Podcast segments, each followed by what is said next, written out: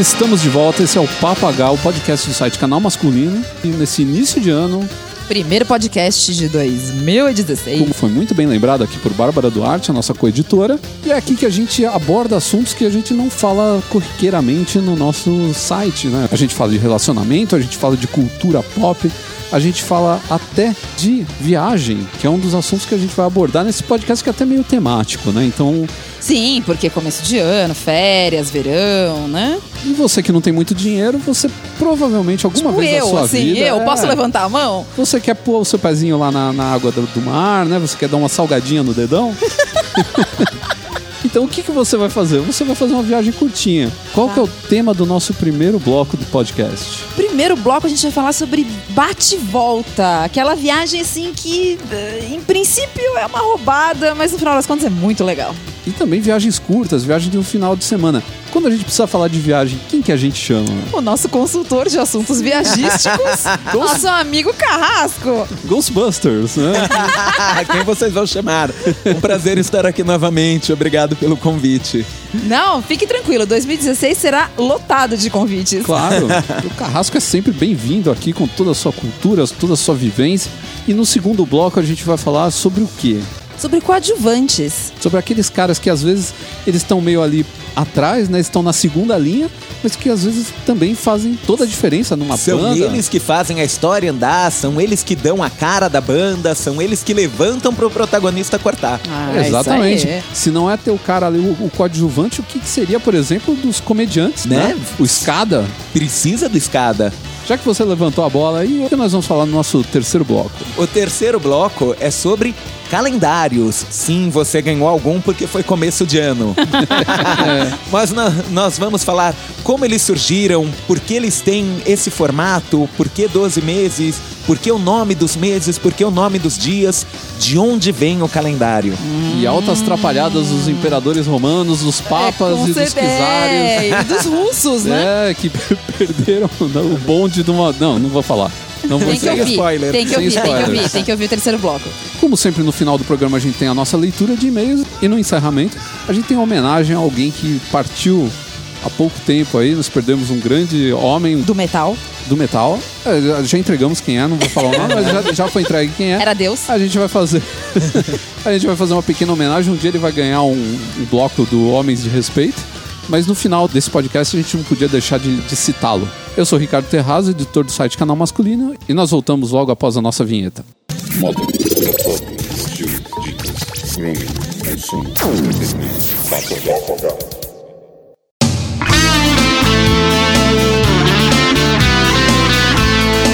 Viagens curtas. A alternativa pro cara que não tem muita grana, mas quer passar uns dias tranquilo, molhar o pezinho na água do mar. Uma mudança de ares. Claro, por que não, né? O cara não é obrigado também a fazer viagens de um mês, 15 dias, uma Sim, semana. sim. Nem você- toda viagem precisa ser um mochilão de, de 30 dias percorrendo a Europa. E às vezes a própria viagem ela não tem também um roteiro suficiente pra você ficar vários dias, não. Às vezes um fim de semana tá ótimo. Sim. Você vai pra uma cidade pequena, vai lá conhecer os pontos turísticos, tal, dois dias tá muito bom, né? Você vai na sexta à noite, talvez. Aham. Às vezes no sábado de manhã, então tá ótimo. E o brasileiro curte um bate-volta, né? Aquela, aquele negócio de ir e voltar no mesmo dia, né? Que é a viagem mais barata que tem. Sim, E você- é, você já economiza a estadia. É verdade. A acomodação é o mais caro. Né? Sempre é o mais caro a acomodação. Então o cara vai lá e mata esse prejuízo que ele teria e vai para um lugar que ele sabe que ele consegue ir de manhãzinha e se divertir o dia inteiro. A gente está aqui com o nosso especialista em viagens. Não, eu só viajo bastante. então, o que já te faz um especialista. Você já Pois tem mais é. informação do que a maioria das pessoas que Exatamente, a a gente gente nunca vai poder dizer que somos especialistas em conhece. É, a gente viaja bem pouco. A gente Talvez a gente possa dizer que é especialista em bate-volta. Ah, sim. Aí pode ser. Bate e volta a gente pode falar bastante. Eu queria saber, você, para você, o que é a boa viagem curta, assim? O que você considera uma viagem bacana, curta? Ah, a boa viagem curta é aquela que você teve pouco tempo e curtiu ao máximo. bom, Então, bom não é isso. diferente de quando você tem um mês inteiro de férias. E aí, ok, se você quer tirar um dia e, e não fazer nada, ou se você vai de uma cidade para outra e vai perder um tempo na viagem, Na viagem de final de semana, viagem de três dias, bate e volta, você tem um destino. Então você já pensa, para onde eu vou, como eu vou, o que eu vou fazer lá e como eu volto. É até mais fácil se programar, né? Porque Sim. você não se, não se perde no meio de muita informação. Exato, e assim, e, e montar sua viagem ao redor do seu destino.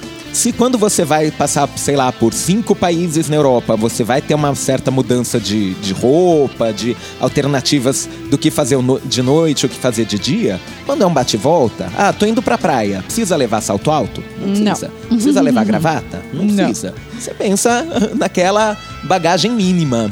É, praia, ok, roupa de banho, produtos que você vai precisar na praia.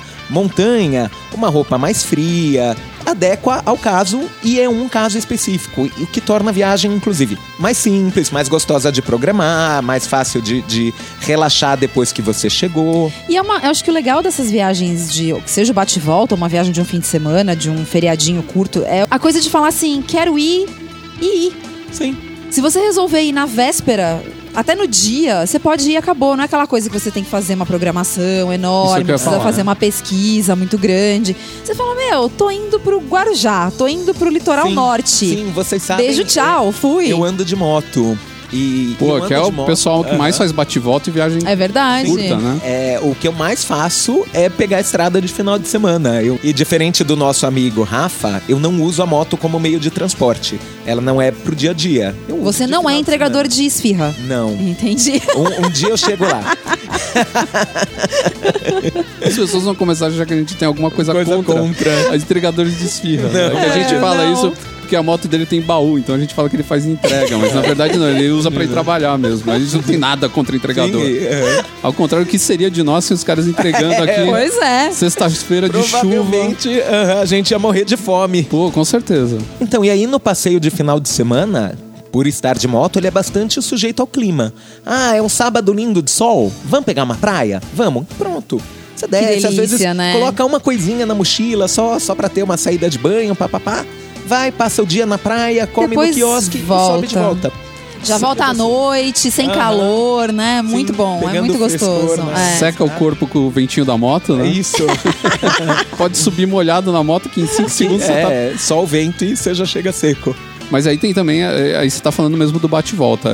Por exemplo, a gente gosta muito de fazer bate-volta, porque é o que a Bárbara falou. Não precisa de um alto planejamento. Sim. Você fala, ah, eu preciso de 100 conto pra, pra colocar na, na- de Aham. gasolina no carro, preciso do dinheiro do pedágio e de... E fazer um sanduba. E um sanduba. Entendeu? Acabou. Compra uns refri, um sanduba E, e, poxa, vambora. Isso é ótimo. É a muito gente legal. Vive numa cidade muito acelerada, a nossa vida é sempre tão corrida. É. Às vezes só pegar a estrada, ver aquela paisagem ampla. Não, eu- sabe que uma coisa que eu lugar. adoro é isso. É isso que você falou, eu acho a parte mais legal. Quando a gente tá. Porque eu adoro ali o, o pedacinho. A gente sempre, quando vai, vai ali pra aquela região de, de Maresias, um pouco Aham. antes, né?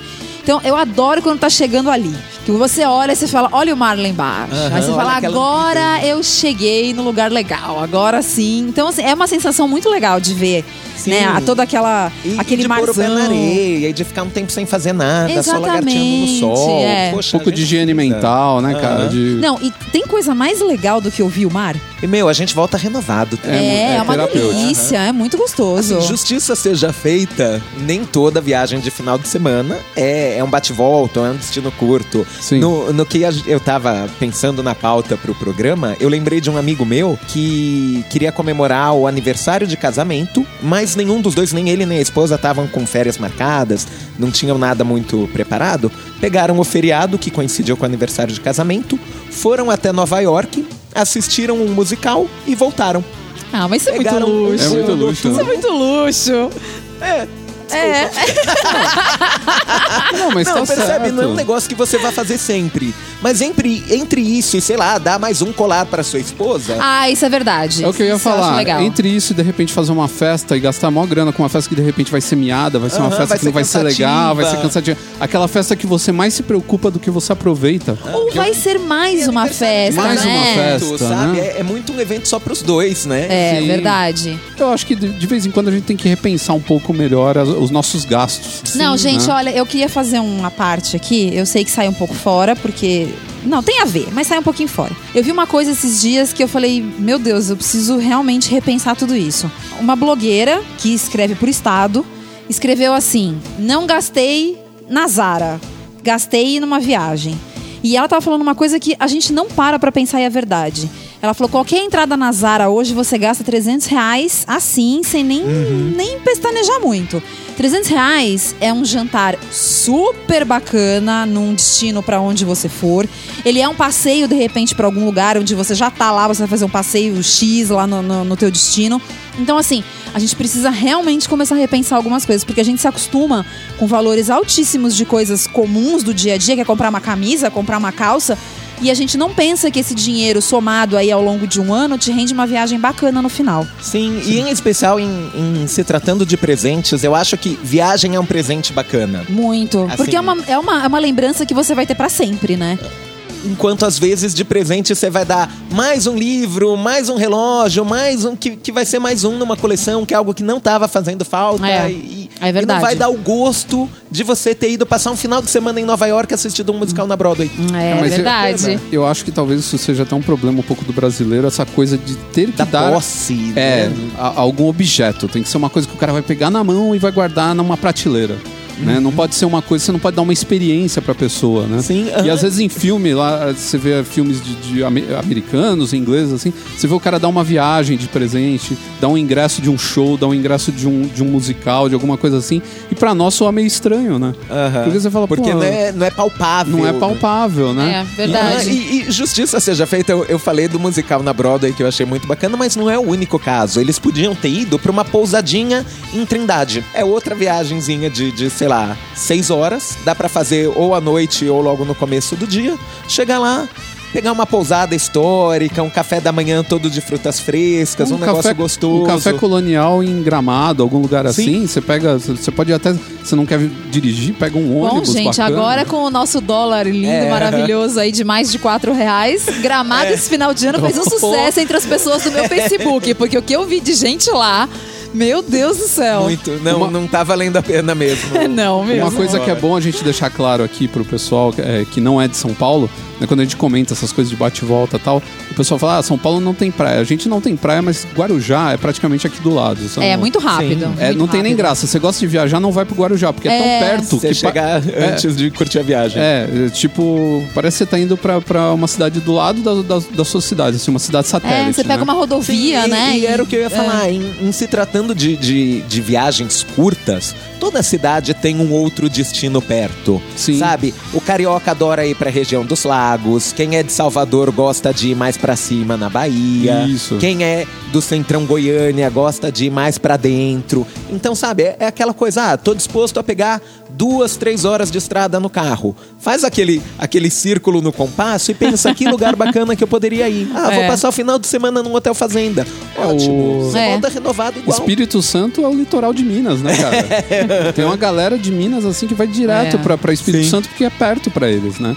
Então, às vezes a gente fala, né? O, o pessoal tem esse costume de falar, ah, São Paulo não tem praia. Quer dizer, a gente não tem praia aqui do lado, que nem os cariocas que tem Aham. A essa, gente não essa tem praia dentro do maravilha, né? município. É, a gente não tem praia dentro da cidade, mas a gente tem praia muito perto. Mas eu já né? ouvi amigos meus cariocas falando que da casa dele, por causa de trânsito e tudo mais, ele demora tipo uma hora e meia pra chegar na praia. E às vezes, Uhum. Eu gente- não demoro isso. Pra ir pra Guarujá, a gente vai uma hora, sabe?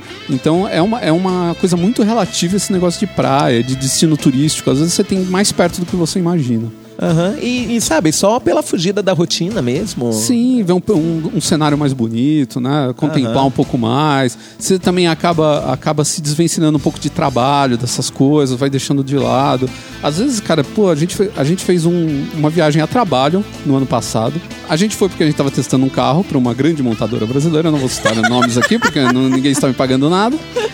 E a Bom, gente falou. eles emprestaram o carro, né? Sim, a gente falou, pô, estamos com um carro bacana, Vamos pegar uma estrada. Vamos pegar uma estrada. A gente foi pra Ilha Bela. A gente fez um bate-volta de Ilha. Bela. Mas a gente foi com escalas ainda. A gente foi parando É, nas praias do assim caminho. que é legal, Que assim que é legal. A gente gosta de parar em várias. Tem várias pra- praiazinhas do litoral norte aqui de São Paulo que a gente gosta de parar. Uma delas, até, é, eu não vou fazer propaganda porque eu não quero que ela fique lotada. É uma praia que tem 50 metros de comprimento. É, pra ficar lotada não precisa muito. Então, e às vezes a gente vai lá, já teve dia da gente ir lá, a gente deitar na praia e ficar tipo uma hora e não aparecer Só ninguém. tem a gente. É muito bom. É Sim. muito legal. Então, pra espairecer é muito bom. E assim, a gente foi trabalhando, mas a gente conseguiu ainda se divertir, deitar na praia, esquecer tudo. Sabe, tiramos Não, e não foto. precisamos gastar 5 milhões que eu tava vendo hoje numa, num gran, numa grande revista. Já que É, nós que também não no- tá pagando pra que gente. também não tá pagando pra gente. uma, uma revista de circulação nacional. Então, tava vendo falar que ah, ah, as casas de luxo no litoral, né, de São Paulo, podem chegar a valores de 5 milhões e algo do tipo. A gente nem precisou disso tudo. Aham. Ficamos Não, mas lá aí, na nossa gente, praia desculpa, aí exclusiva. entra uma casa de 5 milhões no litoral e, o- e o musical da Broadway em Nova York vai pra Nova York. É. É, e eu também acho. Ainda dá pra pegar a business e chegar gostoso do voo, descer direto e passear. E a gente nem tá falando do pessoal que tem milhas, né? Pois Ainda é. dá pra aproveitar a milhagem aí. Tem gente que vai de boa, né? É, e o segredo quando o dólar tá alto é você procurar outros destinos que estejam partilhando da mesma desgraça. Então, um final de semana em Buenos Aires funciona igual. Você sai da sua cidade, você curte um lugar diferente, você encontra alternativas que você não teria aqui de lazer e não vai sair tão caro, porque Latinoamérica tá toda é, atrelada na, na subida do dólar. E eu já vi muita gente que faz é, bate-volta.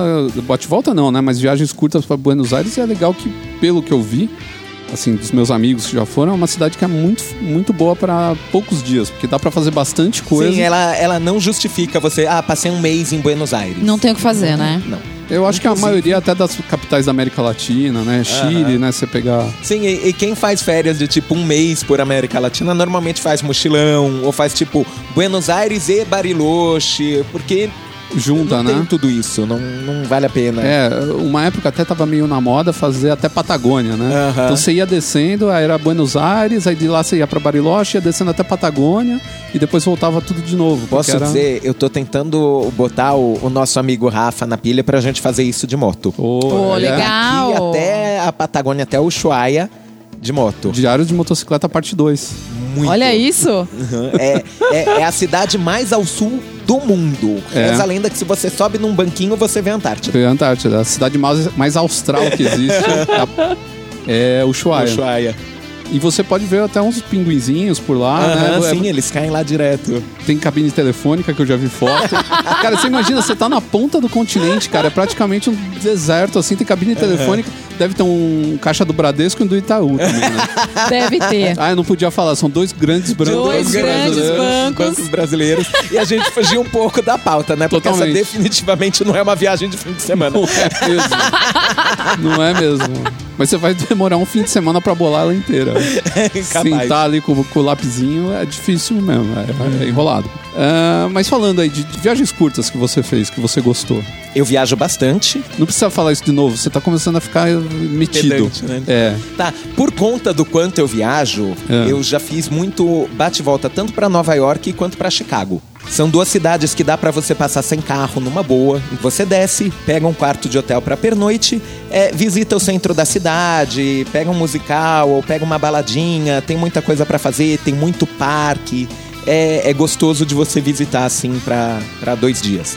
Claro, tem mais coisa pra ver? Tem, mas dá pra você passar dois dias e voltar com a sensação de, de olha, Que aproveitou De bem. que você aproveitou, né? Eu não cheguei lá, fiquei mais, passei mais tempo na viagem do que o que eu fiz lá. Exato. E, e porque é um voo de tipo 8 horas, eu sou muito fácil de Seria o seu tempo de estar dormindo e. Eu né? deito na, na poltrona, a aeromoça me acorda quando a Como é que você consegue deitar na poltrona? Porque isso hoje em dia é impossível. É, não, eu vou de business.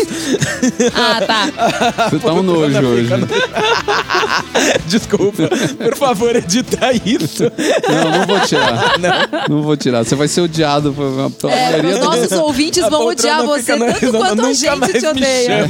Ninguém, ninguém nem sabe que isso existe, cara. Mas e, e aí eu durmo na viagem e chego. Claro, dos destinos que são sem envolver avião, praia eu faço direto, montanha eu faço direto. Fiz um. Com, com o Fernando, que também já esteve aqui, a gente foi fazer um, um final de semana em Campos do Jordão. Visitamos a, a, a cervejaria Baden-Baden, é, fizemos um passeiozinho. Tava fora de temporada, então tava tudo bastante barato. Ah, é uma delícia, e, sim, né? E, e- e estrada de montanha tem, tem aquele É visual lindo, bacana, é te dá. Meio te dá- bucólico, né? Meio bucólico, te dá É aquela sensação de que você tá deixando todo o resto pra trás, É. que, é, que é gostoso, assim, dá, dá um alívio. É Leaving Your Troubles Behind. É, muito bom. E o, o que o, o nosso amigo Carrasco aqui falou também que, que é interessante é, por exemplo, quando ele citou Nova York, é uma coisa legal, né? Que é uma, é uma viagem que você consegue fazer ela curta, sem ficar com aquela sensação de que não fez nada. Né? Você faz bastante o suficiente para você se sentir feliz com a viagem e ao mesmo tempo fica devendo alguma coisa, então dá vontade de voltar, né? Porque É, tem, verdade. tem aquelas viagens que você faz que chega uma hora você fala, pô, não tem mais nada para eu fazer. O que eu tava fazendo aqui? Devia ter vindo um dia só. E tem aquelas viagens em compensação que você volta com aquela tristeza, fala, pô, tinha tanta coisa para fazer e acabei não fazendo. E Nova York, como ela tem muita diversidade, acho que de atrações, Aham, e- você consegue voltar feliz sem ter feito tudo, né? É uma coisa na dose é- certa, aham, né? Sim, e é tanta coisa que ninguém nunca vai chegar. "Ah, Fiz tudo que tinha pra fazer em Nova York. É. Né? Não. A gente mora em São Paulo, que já, né? Mesmo esquema. E ainda assim a gente não fez Aham. tudo que tinha pra fazer, então. Sim, ninguém vai. Ah, vim passar um final de semana em São Paulo e fiz tudo que tinha pra fazer na cidade. É, as- a maioria das capitais hoje em dia de- do Brasil, assim, Aham. elas estão bem, bem. né, se você comparar com uns 20, 30 anos atrás, que era- elas eram muito mais. é, é, Aham, E tirando a. simples, né? Sim, e tirando as que são definitivamente litorâneas, todas as outras passavam a impressão de que não tinha nada pra fazer. É, e hoje você isso não vai- é verdade. É. Sabe, você vai pra Belo Horizonte e tem museu, tem vida cultural, tem maior festival de quadrinhos do mundo, é o FIC, que é em Belo Pois é. Horizonte. É, Olha lá, tá vendo? sim, inacreditável. Isso é outra coisa legal, né? Você pode fazer um bate-volta ou uma viagem Um curta. programa cultural. um programa muito cultural legal, é verdade. por um evento desse tipo, né? Um encontro, por exemplo, tem o Festival de Literatura de Paraty, por exemplo, é, um- é uma viagem que dá para fazer praticamente um bate-volta. É, a gente tem em São Paulo, quem tá fora, tem aqui a Bienal do Livro. E tem a gente Bienal do Rio também. tem a Bienal do Rio, a gente tem a CXP agora, né? Que é a Comic Con Experience. A gente tem a, a- Se o cara não quer participar todos os dias, o cara pode vir para um, dois dias da. da é, Campus Party, né? Sim. participar de um, dois dias, já É. dá pra ver várias palestras, participar de um monte de coisa. A gente tem no Sul também Festival de Cinema de Gramado também. Tem... Sim. O Brasil tá cheio aí de, de opções também, né? A gente sempre pensa em ir pra fora porque é muito atrativo, né? Mas ao mesmo tempo tem o problema do tempo e do dinheiro, né? Sim. Ao E passo aí que agora um com o dólar, então, Aham, acabou, né? Tá muito difícil. É. Mas para um festival de final de semana, você não precisa organizar que, que caibam as suas férias inteiras. Ninguém vai querer passar um mês em Campos do Jordão. Mas você pode É. ir pro festival de jazz.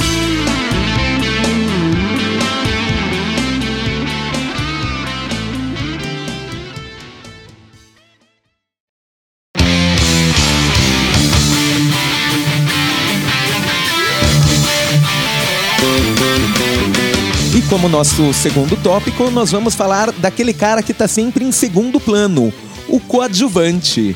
A pessoa que não é o protagonista da história, não é o personagem principal, não é o band leader, mas sem ele a história não funciona, a, a química não liga, o plot não anda. Fazendo um link com o nosso último podcast, ele não é o macho alfa, ele é o beta. Ele é o beta.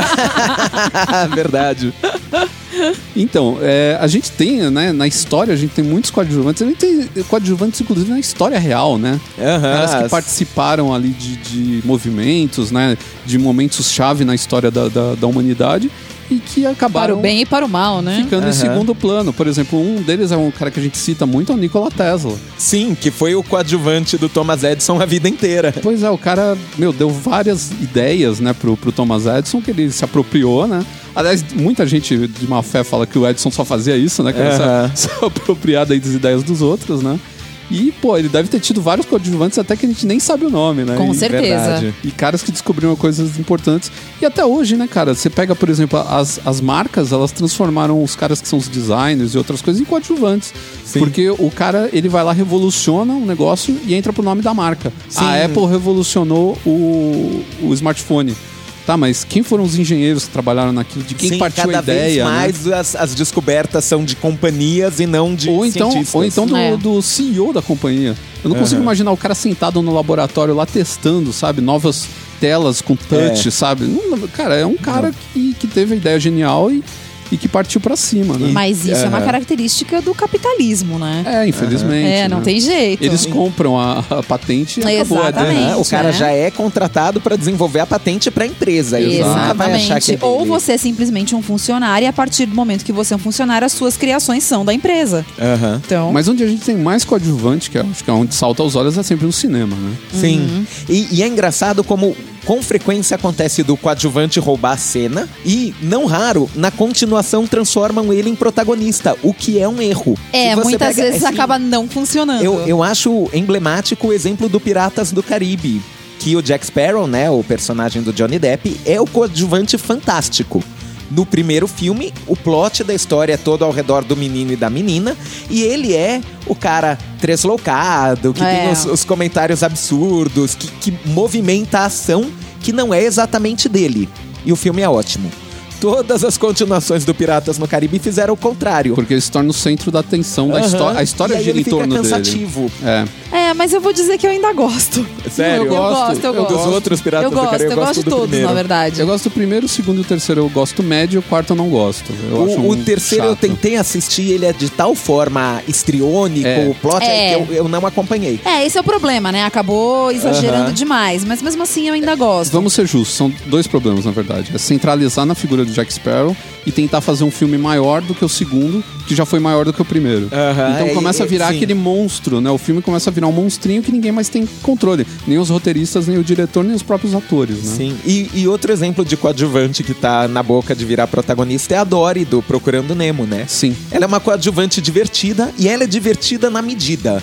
Ela é absurda, ela ocasiona a piada, mas aí eu fico pensando, alguém quer ver um filme inteiro com ela? Sabe, é, é 100 minutos da pessoa esquecendo. Da pessoa não, da peixa, mas É. da personagem esquecendo tudo. Então, mas eu acho que o formato talvez seja o mesmo formato do, do Procurando Nemo, onde o Nemo só aparece no final do, do- da é história. verdade, ele, ele Eles estão tá- buscando ele o o tempo de todo. tela não É. é só dele. Só que aí se aproveitam do nome, né? Que ela já fez o nome pra chamar público. Sim. Aham. Pode ser que seja isso. Eu acho que vai. Eu, eu tenho to- eu torço pra que a, a, a Pixar. continuação, a Pixar faça isso.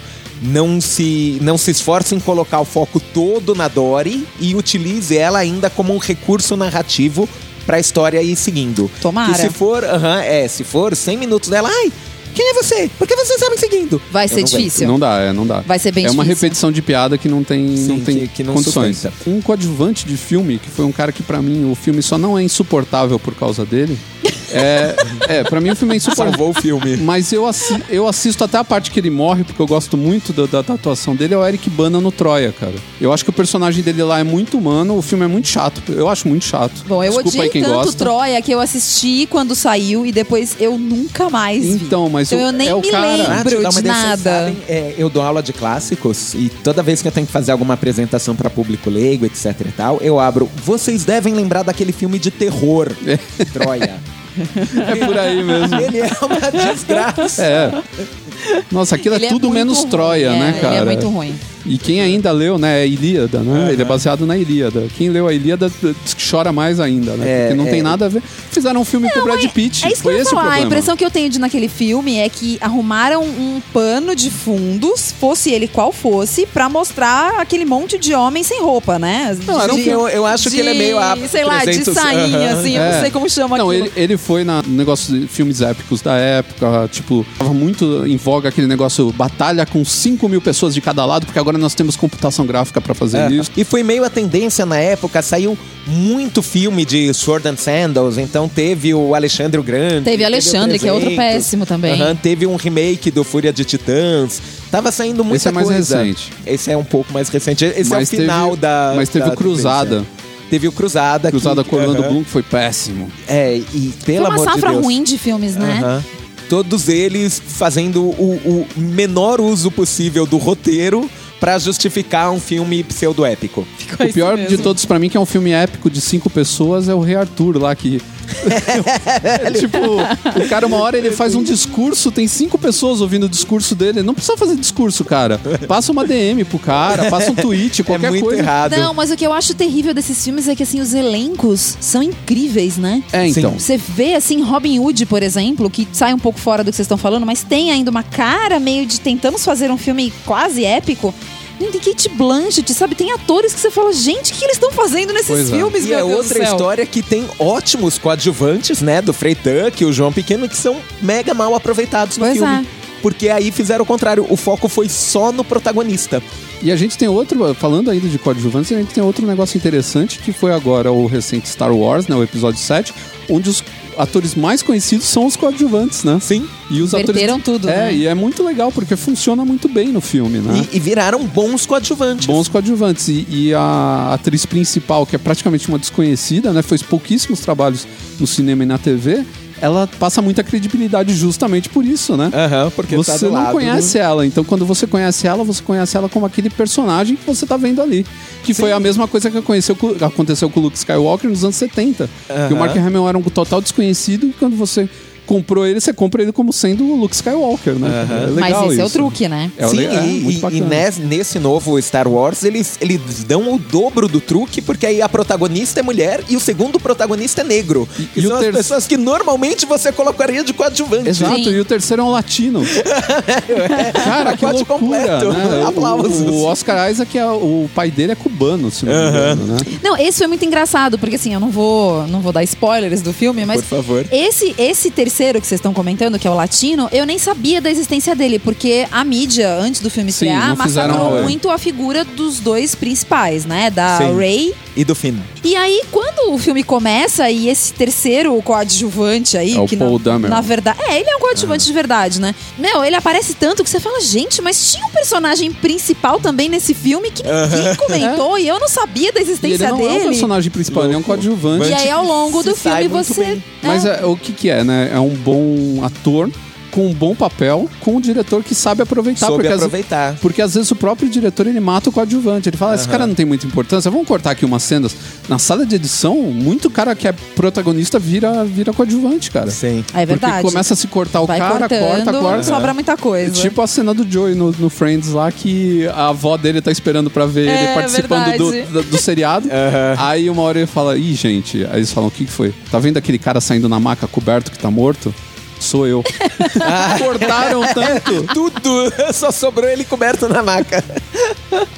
Então tem essa, né, cara? De você ser o coadjuvante que o, o diretor te mata, né, cara? Sim. Não, e falando em Friends, o, o coadjuvante de comédia, tudo bem, Friends não é exatamente comédia, é um caso bastante específico, né? O que eles chamam de escada. Escada. É, o- é o sujeito que te levanta pra você fazer a piada.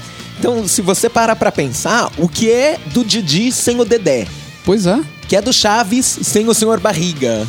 Sabe, são pessoas que ele não faz a piada, ele levanta a situação. Sim, ele. Que ele era o caso do no Two and a Half Men do, do Alan. do Alan. Ótimo também. Então, e que depois quando. essencial, Então, aham. mas ficou tão claro que quando o Cha- o Charlie Sheen saiu por aquele rolo todo que teve lá, É. né? E colocaram o Ashton Kutcher, a coisa desabou assim num nível que não tinha condição. Porque o Ashton Kutcher não é um comediante, não tinha o perfil da série, que era justamente Aham, o perfil do Charlie Sheen.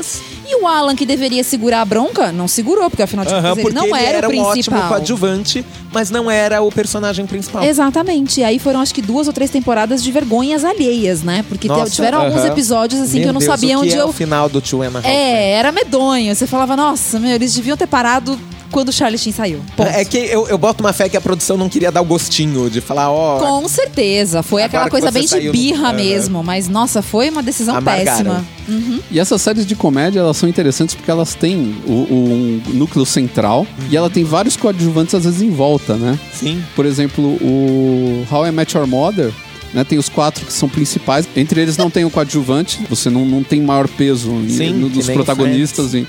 Friends é a mesma coisa. E eles têm aqueles personagens que são que estão ali em volta, são, são ficam orbitando, né? O How I Met Your Mother tem o Rajid, por exemplo, que é um, um motorista que eles usam de tempos em tempos, né? É. E o cara conquistou lá meio espaço dele, tem piadas Então, mas é próprias o e caso tudo mais. do, né? do, do Gunter, né? No Friends. No Friends também. Que era o dono do café, que, putz, ali, ele, uma vez Foi, eu vi uma aham. entrevista com ele, ele contando como foi, porque ele quase nunca falava, e de repente o personagem fez sucesso E ele foi algumas crescendo, frases, aham, ele né? foi virando coadjuvante ao invés Pois do é. mero. aham, é- é elemento de cenário. É. No Hora da Aventura, no desenho, a gente tem o caso do Regelado, que vai ganhar a história em quadrinho. Sério? E já teve vários episódios assim que foi centrado nele, cara. Ele, Bacana. As crianças gostaram tanto dele, né? Aquele velho maluco que vira e mexe fica de cueca correndo pelo, pelo A Hora da cenário. Aventura é muito surtado. É muito surtado. Não, é um desenho cara. surreal, É muito gente. surreal. Eu não sei como as crianças conseguem assistir aquilo e entender alguma coisa. Porque. E é lotado de coadjuvantes e às vezes os caras eles focam no coadjuvante de um jeito que a história vira dele. Aham. Os outros, o próprio Finn e o, o Jake, eles acabam virando os secundários da história. É muito louco Sim. como É, por exemplo, no dia da Princesa Caroço. a Princesa Caruso Que ela foi- tá fazendo cara, a uma Caroço pesquisa é pro demais. blog dela, os outros dois ficam de, de coadjuvantes Coadjuvante. mesmo. E ela vira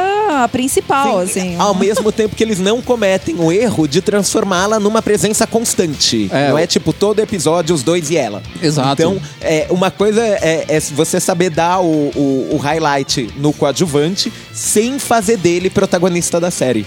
Porque isso daí refresca aquele, aquele personagem. Porque quando ele Aham. aparece de novo, ele não tá, ele não tá saturado, ele não tá chato pra você de ah, de novo essa história de tal coisa. Não, ele aparece como uma nova história. E dá tempo também de quem escreve, porque tem uma outra história da Princesa Caroço que é sensacional, que ela tá aterrorizando uma vila porque ela, ela tá com fome, então ela finge que ela é um monstro pra comer a comida dos aldeões que saem correndo. Velho. Meu, primeiro, Muito parabéns medo. pro cara que dubla a Princesa Caroço. Que é um homem, É um que é uma homem. princesa dublada por um homem. Que é uma princesa que parece um gigantesco chiclete mastigado, né? ela é demais, assim. Ela é- vive de mau humor, né? Com aquela vozinha, é, que saco. Todos ficam dando em cima de mim. E ela é horrível, eu acho que todo mundo dá em cima dela. Então, é um, um caso interessante aí de Velho protagonista bárbaro. em desenho animado, né, cara? Em música, a gente poderia citar alguns músicos que são coadjuvantes, mas são impo- importantes Sim. também, né? Essenciais. E até alguns que deveriam ser coadjuvantes, na verdade, acabam sendo caras que são principais na banda. O Angus Young é um exemplo Sim, De um cara que- não seria o band leader em ideia, mas, na prática. o cara é tão carismático e, e marcou tanto aquela figura, né? Que, meu, não dá pra tirar o Angus E aqueles passinhos no palco. Imagina, É, imagina porra, você ir assistir um show do Aquela perninha maluca. sem, sem aquilo. Não tem como. Então, não dá. Não, mesma coisa. O, o- sem o Keith Richards, o que é dos Rolling Stones? Como é interessante, né? O James Hetfield do Metallica, uma época eles pensaram em ter um vocalista, porque ele achava que ele não era o bastante pra ser o band leader. Ele achava que ele não tinha Sério? carisma o suficiente e tal. E eles achavam que eles tinham que ter um cara que ia centrar na figura dele. Ok. Chegaram até a fazer uns testes e tal, mas não se Não convenceram. virou. Que bom, E você né? vê, hoje o cara é o Que James bom. Hetfield, né, cara? Aham. É, Sei lá, depois do Leme deve ser um dos caras mais importantes do Oz, né, do metal, Sim. cara. Então você vê como. como Que é quem vai tá restar, errado. né? Porque os outros que você citou são mais velhos, logo, logo já nenhum deles Aham. estará mais. Um já foi. Ou, é- é- ou vai saber, né? Porque, de novo, lá estão os Rolling Stones. É verdade. É, mas dessa, de- desses dois que ele citou, um já foi já. Mas você tem o caso também dos caras do Slipknot, onde eles tentam não ter um cara principal, né? Porque Aham. eles todos escondem o rosto, né? Sim, É outros verdade, casos em mas que- ainda assim as Aham. pessoas já sabem quem é o Ah, o vocalista, vocalista e tal. agora Mas acho eles que são- já, isso já caiu por terra. Então, mas eles são Aham, mas a números, né? premissa era a de manter a isonomia entre os participantes. É verdade, é uma ideia legal. Aí você fica assim, eu gosto do 8, ah, eu gosto do 5. É, tem os casos inversos, em que você tira o coadjuvante e a banda desmonta. Então para pra pensar que, tipo, a gente tinha os Smiths e o Morrissey fez uma carreira solo, mas não poderia ser os Smiths, porque sem, sem a companhia do, do guitarrista, não é mais a mesma banda. Você tem o No Doubt, que a, a, a Gwen Stefani tentou carreira solo. Não foi o que você Não. diga, nossa, que sucesso, a ponto É. dela ter retomado o, No Doubt. É, tem momentos em que, ah, o- ele é só coadjuvante? É, mas o coadjuvante É necessário, tão parte né? quanto o protagonista. É verdade. É verdade. Não dá pra Às vezes eles só funcionam juntos, né? Aham. É o caso que a gente falou do Escada, né? De novo, voltando Sim. pro Escada. Precisa ter o cara ali pra, pra levantar a bola pro outro vir e cortar, né? Sim. É bem interessante isso, como às vezes a gente até. Muita gente é, desfaz do, do, do coadjuvante, né? Ah, esse cara, não sei o que. E não é assim, né, meu? O cara ele tem a importância dele dentro da história, Sim. ou dentro da banda, ou dentro Pensa do grupo. no Han né? Solo sem o Chewbacca. Pois é. Chewbacca E- não tem uma fala. Não, e o Han Solo é que ele é muito carismático. Quem não queria ter um cachorro de dois metros de altura? Qualquer um, cara. E eu ia falar do Han Solo, que é interessante porque ele é um coadjuvante que roubou um filme. O primeiro Star Sim. Wars, A hora que ele vai embora no final do filme, isso não é spoiler, porque é um spoiler de 30 anos. a hora que ele vai. Eu lembro que eu ficava assim, não, mas ele vai embora? Como assim ele vai embora? Acabou o filme. Eu posso ir embora também? Eu posso parar de assistir o filme? Aí quando ele volta no final, cara, é uma sensação de tipo. Ah, é, voltou. puta. Não, ele volta, ele não, só volta Sim. quando ele acerta um tiro no Darth Vader, na nave do Darth Vader, ele manda o cara pro espaço e salva o dia. Volta porque o Darth Vader ia matar o Luke. É, Acho que esse é um exemplo bem bacana, assim, da importância do coadjuvante. É o Aragorn, do Senhor dos Anéis. Ah, Ele- verdade. ele- Bom, no final das contas, né? É, é Você tudo- descobre que não, tudo gira em torno dele. né? Exatamente, Aham. é. E Tem uma coisa muito interessante. Ele era pra ser descartado numa certa parte da história. Quando eles chegassem em Valfenda, o Aragorn saía fora da história. Ok. E o próprio Tolkien, ele já estava tão apegado ao personagem, estava sentindo que ele estava contribuindo tanto para a história, estava crescendo como personagem, que ele Que falou, manteve. meu, não posso colocar esse cara fora, esse cara tem que, que ficar aqui até o final. E foi crescendo a ficou. história, descobriu e depois o Tolkien Virou inventa rei. que o é, e depois inventa que o cara, ele é, ele é descendente de uma linhagem foda de homens assim que tinham sangue puro e não sei o quê, e o cara é o herdeiro de- de- do, do mais foda que Sim. existe, cara. Exemplo de um coadjuvante bem aproveitado. Sim. Você não fala que a história é dele. É verdade, Continua não é sendo, mesmo, né? aham, Frodo. Porque é o Frodo. É, as Mas- séries de hoje em Sam, dia, né? É, o Frodo É, Sam. tem, tem a teoria de que o, o herói da história é o Sam. né? É o Porque Sam. quando o É. Frodo arrega, é ele quem vai lá. É, verdade. o, o Mas, de novo, nada como um coadjuvante bem aproveitado.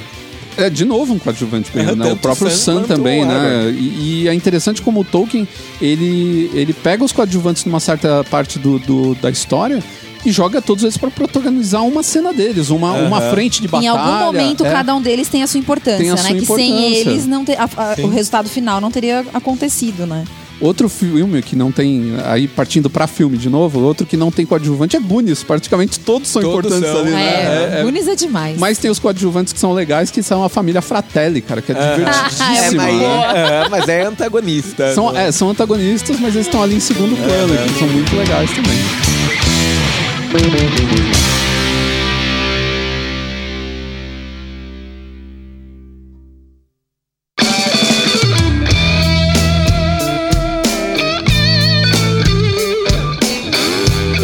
Vantagens de ter convidados ilustres no nosso podcast é que a gente pode falar sobre assuntos dos quais a gente simplesmente não domina.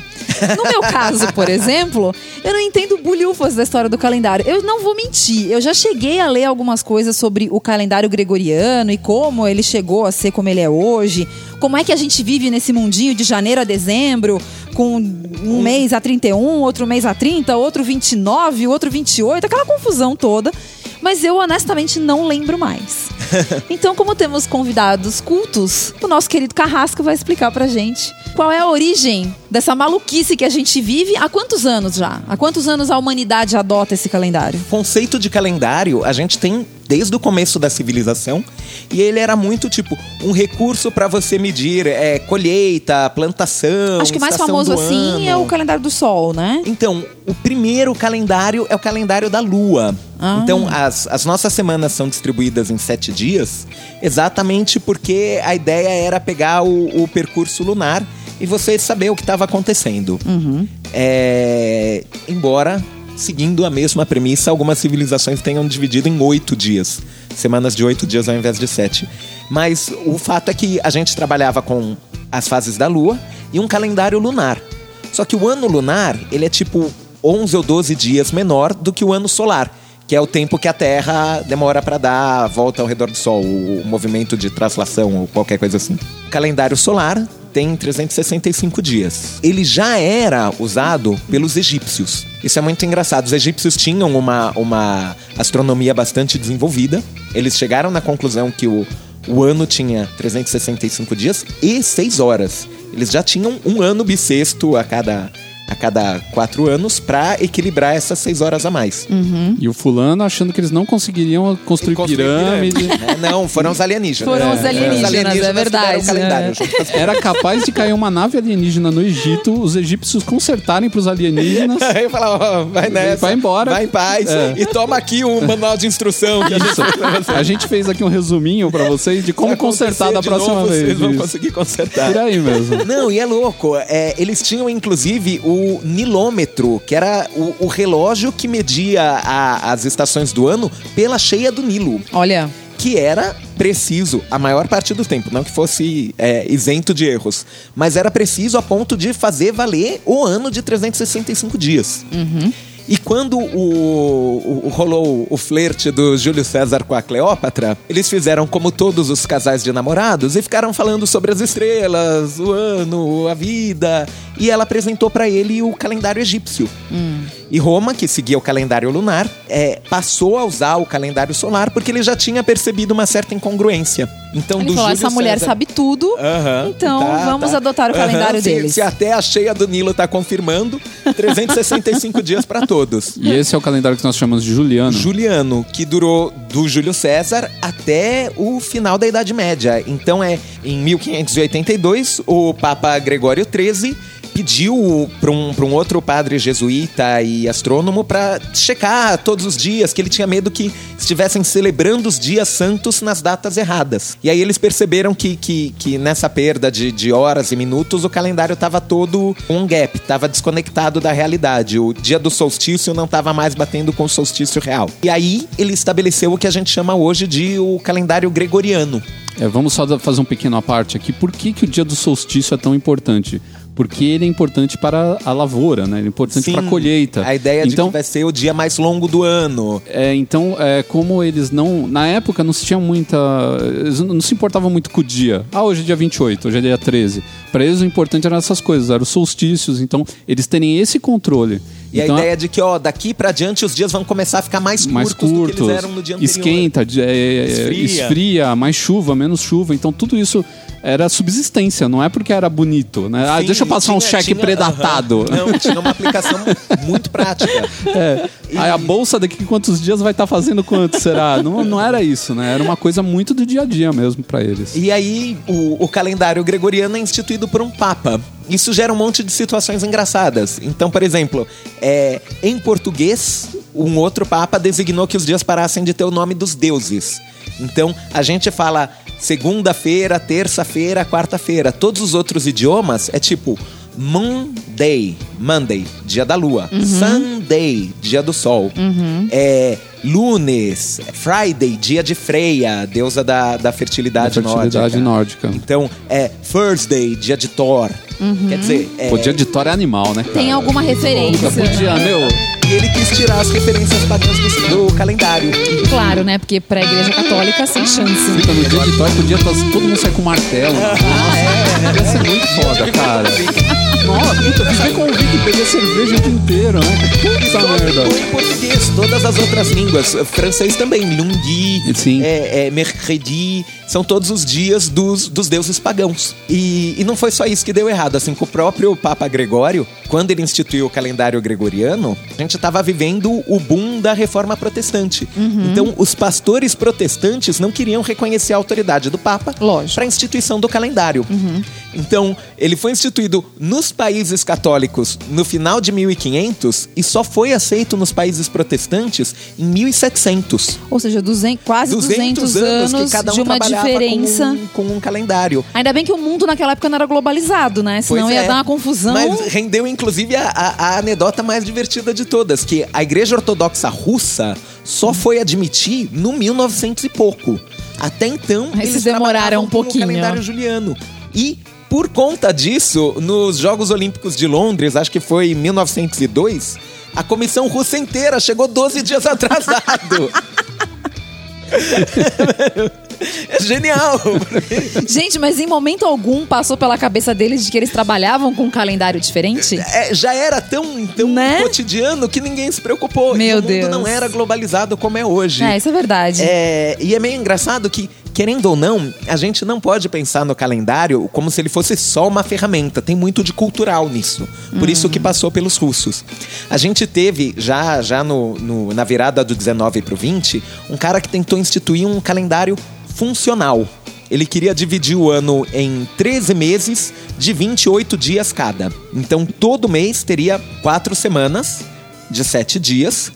Todo mês começaria num domingo, terminaria num sábado. Seriam 364 dias de meses idênticos e uniformes. e um dia que seria tipo o primeiro dia do ano, o dia que é feriado no mundo inteiro e que não é. É o dia que não pertence a nenhum calendário, o dia do Coringa. Uma Um coisa que dia a gente, extra. é uma coisa que a gente já sabe desse cara, de duas uma, ou ele tem toque ou ele é fanático por simetria, né? Era um sujeito muito prático. E ele, ele tentou emplacar o projeto, ele chegou a apresentar a sugestão de um, desse calendário universal, como ele chamava, na Liga das Nações, que foi o órgão que veio antes da ONU. E a Liga das Nações chegou a fazer reuniões, a ideia era o, o calendário para o mundo inteiro, e jogar todo o feriado para sexta-feira. Então, sempre que você tivesse feriado na semana, ele seria obrigatoriamente um final de semana prolongado, bom para uma viagem de final de semana. Tema do nosso primeiro bloco. Exatamente, olha lá. A gente sempre tem faz um isso, link, cara. Sempre, É sempre. imprescindível para esse podcast. Lembrando quem é, nasceu após aí o que 90, 91, que no Brasil a gente já teve o costume de jogar. Sim, o Sarney Já. fez muito isso. O Sarney fez isso, né? O presidente que a gente teve aqui, que você não conheceu se você tem menos de 20 anos, sei lá. Sorte sua. Sorte sua. Não perdeu muita coisa. É, não, você conhece- o Sarney você conhece. Conhece. É verdade. Pior ainda, né? É, é. Mas não teve ele como presidente, mas ele instituiu. O que eu achava bem produtivo, você jogava, por exemplo, um feriado caía na quinta-feira, na quinta. terça, você não enforcava um dia. Então você ganhava em produção e ao mesmo tempo você garantia o seu fim de semana prolongado, que ele ia pra segunda-feira, né? Era sempre na segunda. Era a segunda anterior, é, tipo, se caía na quinta, acho que era pra outra Era pra segunda. seguinte. E se caía na terça era pra segunda anterior. E o brasileiro odiava. Odiava porque ele não, enfer- não Não enforcava. Não, daí você Mas, imagina assim, a questão do e carnaval, questão- né? O carnaval Aham. daria um problema muito grande, né? Porque o carnaval é praticamente uma semana de feriado. Sim, E desse jeito não Como eu seria. disse, em que pese toda a praticidade do mecanismo. Que é muito feriado interessante, é eu achei muito sim. legal essa ideia Aham, desse Não é, não é isenta de valor. É. Mas. Feriado é um negócio muito cultural. Então, é engraçado, o sujeito era europeu. O, o presidente da Kodak nos Estados Unidos tentou instituir o calendário universal. E não funcionou, porque chegou o primeiro ou 4 de julho e ele queria que todo mundo trabalhasse. E nenhum funcionário foi trabalhar no que é o maior feriado dos Estados É Unidos. verdade. A mesma coisa aqui. Não, não dá pra você chegar e falar, ó, esquece O o, carnaval finados, vai deixa ser pra na ir no segunda. cemitério na segunda-feira. É. Ou, ah, esquece o 7 de setembro. Não dá, tem, não tem o como. peso do dia. Você não pode chegar Então, falar... mas eu acho que não apaga eram tudo. todos os feriados. Eu acho que esses feriados mais. Sim, o, o Sarney Feriados fez isso com os nacionais. Feriados É. nacionais eu acho que não mudava. Por eu acho exemplo- que os religiosos ele não É, mudou. por exemplo, Dia da Consciência Negra. Pô, na boa, a gente não tem que ser numa. Mas Dia da Consciência Negra não existia Não, tudo na, bem. na época do É, ele- Sarney. Não, mas tinham outros também. Tinha, vai. sempre tem, sempre tem. Sei- Eu sei super lá. acho, sabe, sei lá, feriado municipal. 9 de julho. sabe? 9 É, de julho. 9 de julho aqui em São 25 Paulo. Que é outro que não é. É, 25 de janeiro, que é aniversário da cidade de São Paulo. Eu não preciso comemorar isso no dia 25 de janeiro. Eu Posso Mas comemorar. esse ano, 25 de janeiro, cai numa segunda-feira e, de novo, Olha lá. viagem de final de semana. É, olha lá, olha lá, olha lá. Aproveita que é só a gente. E o nome dos meses, você sabe? Porque como então, eles se os originaram? nomes dos meses, como eles chegaram pra gente, são romanos. Inclusive, os dois primeiros que não tinha no, no calendário grego original, tem é, é, janeiro, é tipo mês de Ianos, que é Ah, um deus tá. romano, é um deus que não existe equivalente na mitologia grega. O próprio mês de agosto tem esse nome em homenagem ao Augusto César. Hum. Tinha outro nome antes, e, e ele, quando ele mesmo que instituiu, porque imperador romano é aquela criatura pouco egocêntrica. É, né? Mas ele mesmo falava, ah, tenho certeza que o próximo vai mudar pro nome dele. e ficou. Então, de novo, tem, tem o, o peso da cultura. E ao mesmo tempo que, veja, os nomes dos dias de semana mudaram das línguas latinas para as anglo-saxãs. Então, por exemplo, lundi, dia da lua em, em francês, ou lunes em espanhol, e Monday, Monday em inglês, dia da lua também, mas mudou a língua. O nome dos meses não mudou. É verdade. Dezembro, December. É, Agosto, August. é, é verdade. Então todos É verdade. herdaram o nome latino. Preguiça, né? Os caras ah, já inventamos um monte de coisa, inventamos nome para dias da semana tal. Deixa Ah, assim. deixa do jeito que tá. Assim. Eu acho que deveria ser uma coisa mundial mesmo. Eu acho. Sim, não, por exemplo, terça-feira. Eu acho tão pobre o brasileiro. olha, aham, é. né? Dá a impressão que o cara tá na feira, né? com- Pegando xepa, né? Comida velha, comida que sobrou. Não, e e- e vice-versa. Ao mesmo tempo que nos outros países eles não conseguiram tirar o nome dos deuses, eles conseguiram o do final de semana. É, domingo, em ideia, era o dia do sol, Sunday, Uhum. e virou dimanche, em, em francês, ou domingo, que seria o dia do Senhor, o, o, o Dominus. Dominus. Aham, Que é o sétimo dia, quando Aham, ele o primeiro dia. É. Domingo. Aham, porque é o dia do Senhor. e todos os outros são, são as consequências. E Tá. o sábado, que seria o dia de Saturno, né? Saturday, virou o Shabá, o, o, o dia do descanso na tradição judaico-cristã. Jesus, Então é, é, é um, é um balaio, hein? É, Minha misturou tudo. Nossa senhora. Mas a ideia era reforçar os nomes cristãos ou os nomes bíblicos sobre os nomes pagãos. E tudo começou com os egípcios. E tudo começou com os egípcios. Que loucura. Eles sabiam de tudo, desde É o começo. muito louco.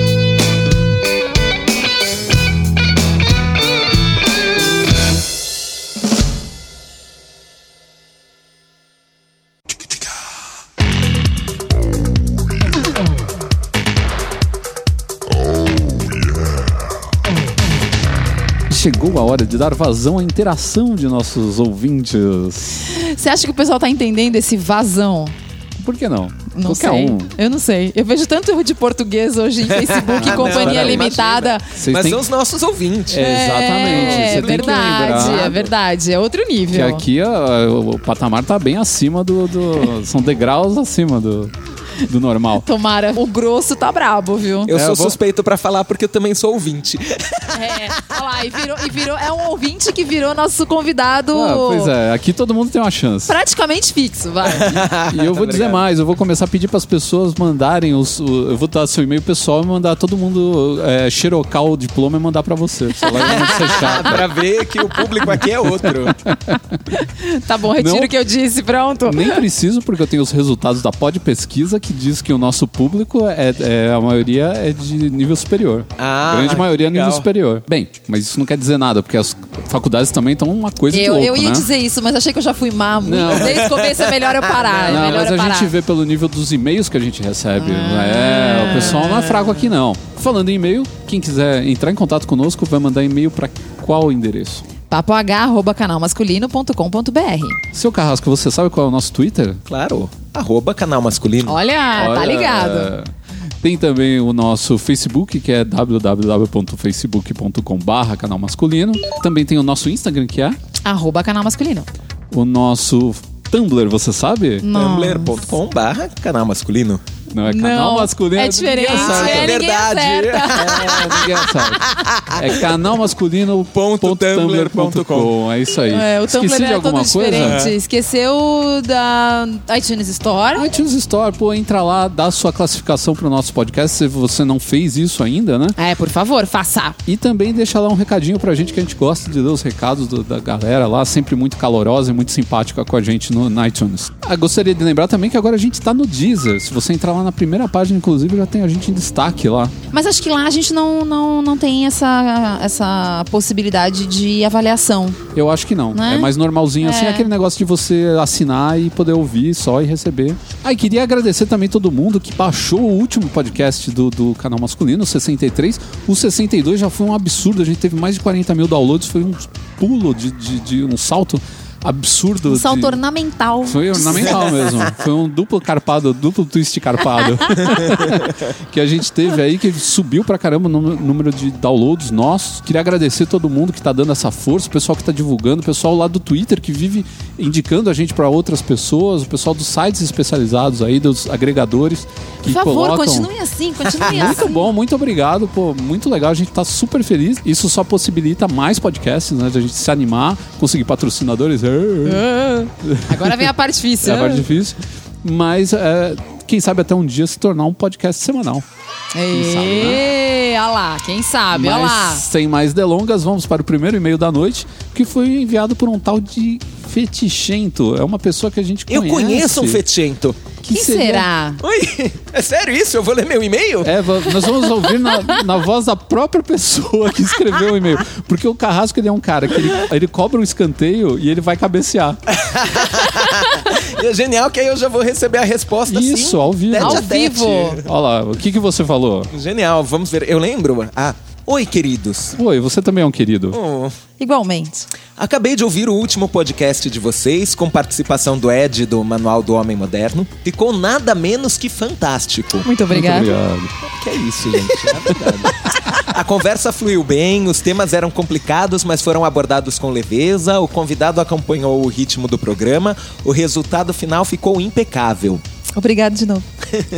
O Ed e eu já gravamos juntos um episódio do Ultra Geek sobre aplicativos de namoro. Foi ótimo ouvi-lo mais uma vez. Ele é uma dessas pessoas que sempre tem algo interessante a acrescentar e sabe fazer rir com inteligência. Ele é realmente um fofo, né, gente? Ah, o Ed é muito ele, legal, ele é cara. muito bom. Ele tem, uma, ele tem uma cultura boa, então qualquer assunto que você discutir com ele, ele consegue Sim. levar É, o ele- assunto é, bem. Não, e ele, é. tem- ele fala bem, ele tem timing, tem ritmo, é um cara divertido. Assim, a gente gostou muito. Tomara que em breve a gente grave com ele de novo. Eu quase fiquei irritado quando vi que vocês iam falar do Neil Gaiman e não me chamaram. Tomamos uma bronca, ó, ó, ó. Um dos episódios em que ele foi citado anteriormente foi comigo, quando falamos das musas. É verdade, quando você comentou aí eu lembrei. Mas o podcast ficou tão gostoso que eu não consigo reclamar. Beijos, Carrasco. olha só, isso é uma coisa inédita na história do podcast mundial. Tem um PS. Ah, tem um PS Ah, ainda. aham. PS. Estou junto com a Bárbara. Nunca imaginaria que um tema tão ultrapassado quanto Ah, tem que ter um macho alfa ainda rendesse todo esse barulho na internet. Cara, Não isso é? foi uma coisa É que deixou. surreal, gente, é Quando, surreal. quando o Ed contou isso, eu não tava sabendo, assim. Eu sabia que eles tinham feito um post é na que época ele eu cheguei que tomou a na ler. cabeça, né? É verdade. E eu não sabia que tinha dado toda essa polêmica em cima, assim. Não sabia que o pessoal era tão protetor em cima desse assunto, Né? né? Não, e é muito engraçado, ideia. porque agora eu não lembro, assim, coisas corriqueiras do dia a dia, né? Eu tava vendo esses dias, eu falei, gente, olha aí o papo do macho alfa. Olha lá. Aham. Quer dizer, você começa a ver, assim, é, coisas muito aleatórias do dia a Mas que dia. você vê que é aquela fala, sensação "Meu, de competição. Tá lá, entendeu? Quer dizer, isso existe de verdade, né? E a gente acabou de provar aqui no nosso, no nosso podcast, na parte em que falamos dos coadjuvantes, que os beta também têm o seu lugar e muitas vezes su- suplantam os, os, os, Os alfas. os alfas e dão um banho na, na- em todo ganham mundo, um filme cara. próprio. E ganham um filme próprio, pegam a banda pra eles, né? Tem episódio especial do desenho animado e tudo mais, cara. Então, Viva o beta. é, você vê que não, não tem, né, melhor e pior. Na verdade, tem um- uma questão de postura entre, entre dois tipos de homem, que na verdade devem ser 10 tipos, porque hoje a gente sabe Aham, que não é tão simples tão assim. ridículo é. quanto achar que mulher ou é santo ou é puta. Ou que É, só existe verdade. um tipo de gay, né? Aham. Todo gay é igual. E a gente tem uh, LGBT, HJ, já tá gigante o negócio, porque são várias pessoas com Eu já vários. me perdi já com as letrinhas já Então, mas são, são, são personalidades diferentes, né? Tem o cara que é agressivo, tem o cara que é passivo-agressivo, tem o cara que é passivo. Sabe, não dá pra é, separar o joio do trigo assim, do, é, preto e branco. Sim, hoje a gente sabe. como se a gente fosse Porque meias. hoje a gente sabe que tem 50 tons de cinza. Ah, meu Deus do Credo, céu. Baixei o, baixei o nível. Baixou o nível. Baixei o nível agora. Todos citando subliteratura. Pois é, foi tão cultural até aqui. Calendário, papa, de- egípcios, de repente, 50 tons de cinza. Pois é, meu, mas eu não, Não posso. combinou. Eu Eu, eu perco, fico feliz de ter sido você e não eu. eu perco a audiência, mas não perco a piada. A próxima mensagem é um comentário que foi deixado pelo Rogério lá no nosso É um site. senhor comentário, É um senhor diga-se comentário. de passagem. A Bárbara né? vai lê-lo porque ele tem a ver com o nosso último podcast. Eu acho interessante a gente falar a respeito. Então vamos lá. Olá, acompanho o podcast há cerca de um ano e adoro vocês dois. Principalmente a risada da Bárbara. Risos! A mítica risada da Bárbara. Acontece que nos últimos episódios, ao falarem sobre o Pick-up Artist, percebi muito preconceito e muita falta de conhecimento de vocês sobre o tema.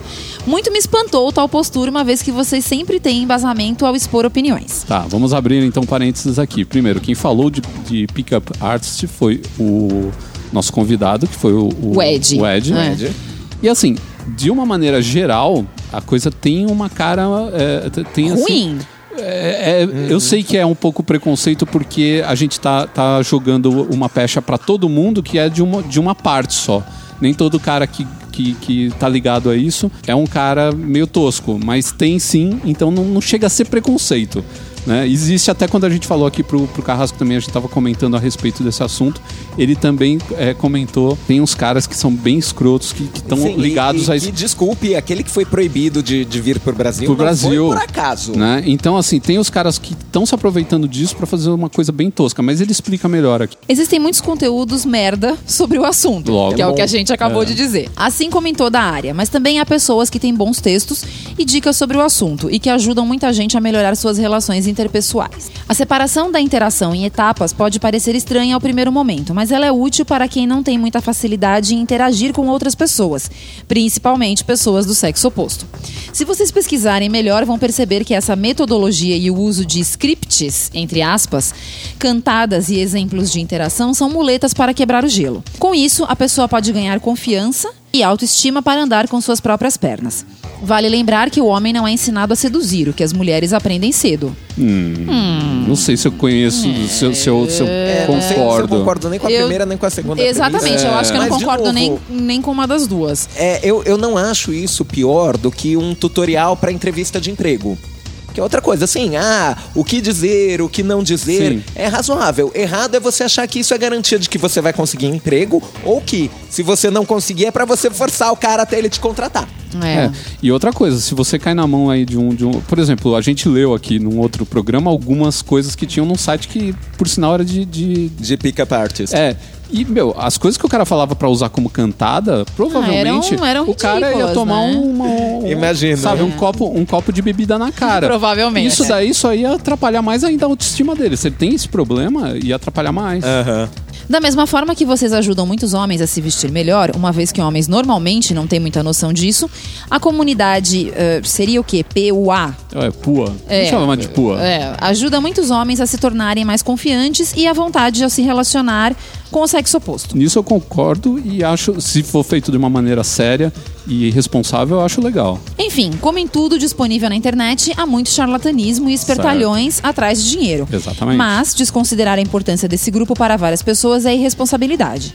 Já participei da comunidade PUA ou PUA, apesar de nunca ter sido uma negação ao interagir com mulheres, melhorei muito minha autoestima, confiança, conheci muita gente interessante, fiz muitas amizades e cresci muito como pessoa e como homem, seja através de conversas e textos dos membros ou através da observação de interações de outras pessoas. Confesso que fiquei um pouco chateado com a opinião de vocês, mas adoro vocês e continuem com um excelente trabalho. Abraço. Então, mas é por isso que a gente tem esse, esse canal aqui aberto, justamente para quem conhece um outro lado, às vezes, do que a gente comenta, trazer essas informações. Por exemplo, eu pesquisei bastante sobre isso quando a gente estava falando de um outro. de um- na verdade, a gente já abordou isso daí de uma outra maneira, né? A gente não falou exatamente. E todos os sites que eu caí eram de charlatões, que nem ele falou aí. Na verdade, eu acho que essa questão e todas as questões que são controversas de coisas que são uma tentativa de ganhar dinheiro de uma forma às vezes não muito ortodoxa, eu acho que a gente pode sempre é, fazer um paralelo com religião. Você tem desde pessoas que são sérias e fundam a sua comunidade e estão ali para ajudar alguém e o dinheiro não é o, o objetivo principal. Como você tem várias religiões por aí que já viraram praticamente praga pela Comércio. cidade, que é simplesmente um comércio e que não trazem nada de bom e que na verdade estão ali realmente só para virar um caça-níquel e aproveitar é, Da inocência. Exatamente, aproveitar às vezes uma situação ruim que essa pessoa tá passando, um momento difícil da vida dela que ela não sabe pra onde correr. E ali a religião pode ser que seja o porto seguro dela. Então, assim, eu acho que nessas situações, eu não tô dizendo que eu sou melhor do que ninguém, ou que eu não passo por situações de dificuldade na minha vida, que eu não preciso da ajuda de ninguém, e que eu nunca procurei nada na internet. Mas eu acho que a gente precisa separar o joio do trigo, e a gente precisa entender que se a grande maioria, ou sei lá, 90%, 95% do que a gente encontra quando a gente pesquisa sobre esse assunto aí de pick-up artist, vem falar do cara ser grosseiro, rude, ultrapassar os limites com a pessoa do sexo oposto, seja uma mulher ou um homem ou um gay. se dar bem, Então, eu acho que aí tá tudo errado. E claro, se infelizmente é o grosso ou é a maioria, é isso que vai passar a impressão pra quem tá de fora e não tá passando por uma situação dessa. Eu tenho que admitir que eu não estou passando por uma situação dessa. Eu tenho marido, eu sou casada há 20 anos. Quer dizer, há 20 não, né? A gente é casada mesmo, a gente tá junto há mais de 20. Então, assim, é diferente, lógico.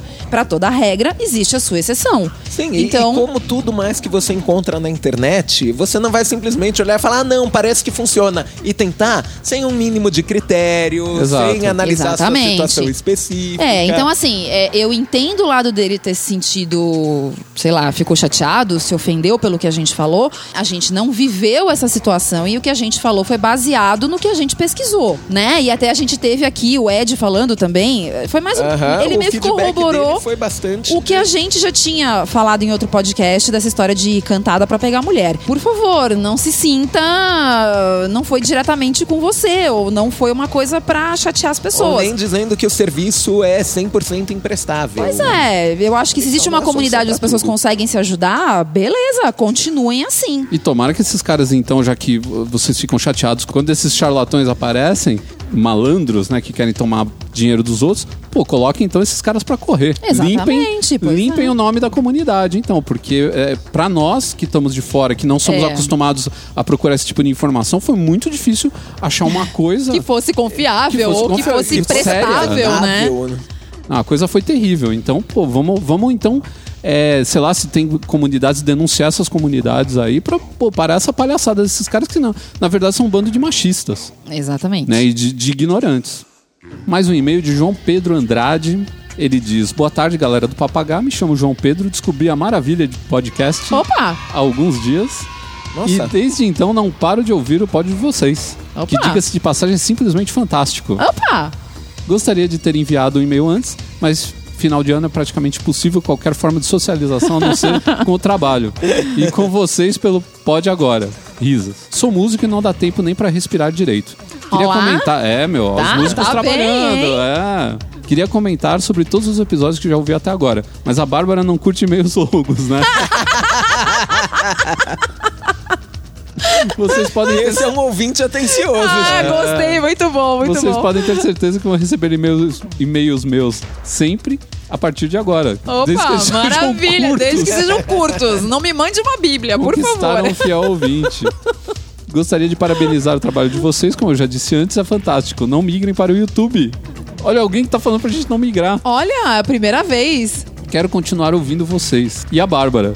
Estou, tem um lance com você aí, não tô gostando, hein? Ih, Estou eu na campanha pelo ringtone da risada, com certeza. então, ficou maior do que o desejado. Desculpem a empolgação. Fico por aqui e deixo um grande abraço pra vocês. João Pedro Andrade. Um grande abraço pra ele também, um novo, Um abraço. novo ouvinte. Muito bom, novos cheio, ouvintes. cheio de energia e músico que a gente respeita muito, profissão que as pessoas não, não Aham, dão muito. aquele nariz. Ah, e É. além de ser músico, você tem algum emprego? Né? Você fala, ah, como pô. assim? Ai, Deus.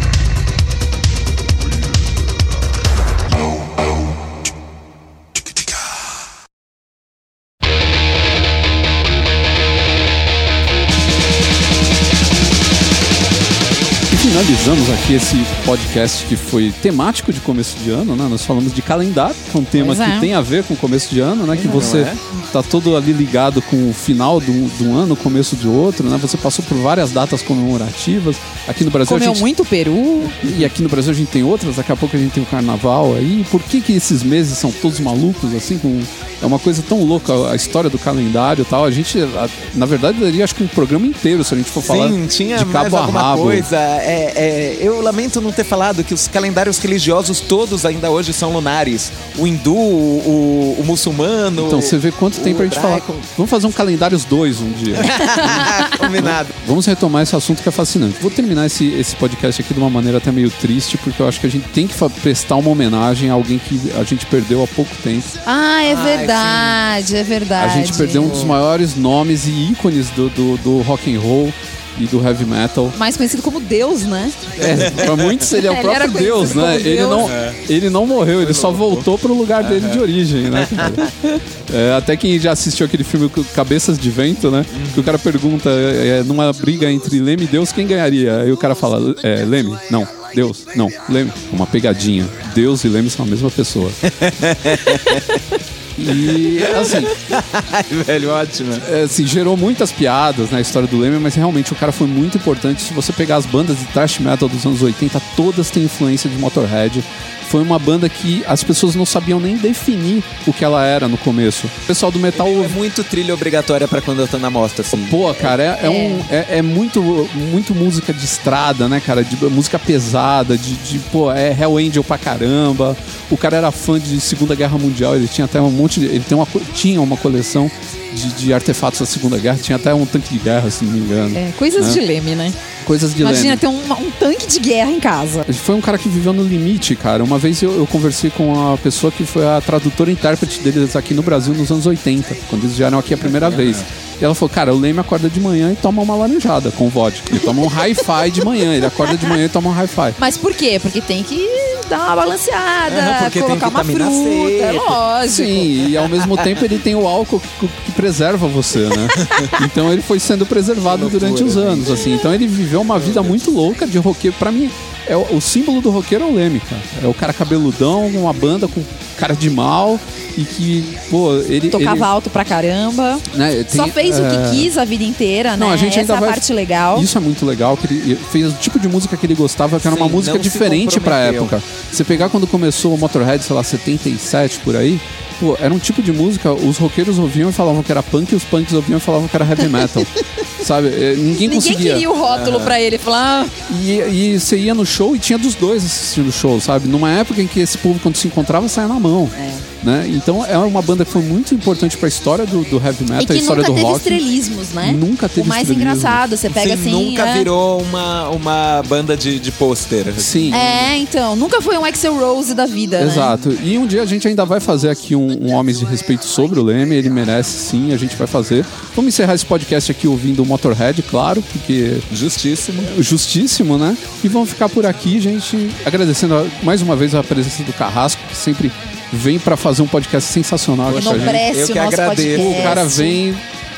Esse vem contribuir, não que os outros não contribuam, porque, nossa, a gente tem muito convidado. Até agradecer todos os caras que participaram no ano de 2015, porque foram muitos convidados bacanas, assim, que engrandeceram pra caramba, trouxeram muita informação. E agradecer aqui o Carrasco que veio mais uma vez aqui participar e trazer toda essa simpatia e essa sabedoria. Oh, sempre um prazer, gente. E que em breve volta. Assim, com certeza, que ele já é praticamente um, um membro. É, é... Logo, logo ele vai estar tá morando na vila dos digital influencers. Exato. Logo, logo. Logo, logo. Então é isso aí, meu gente. A gente fica por aqui. Um abraço a todos e até o próximo podcast. Tchau. Tchau.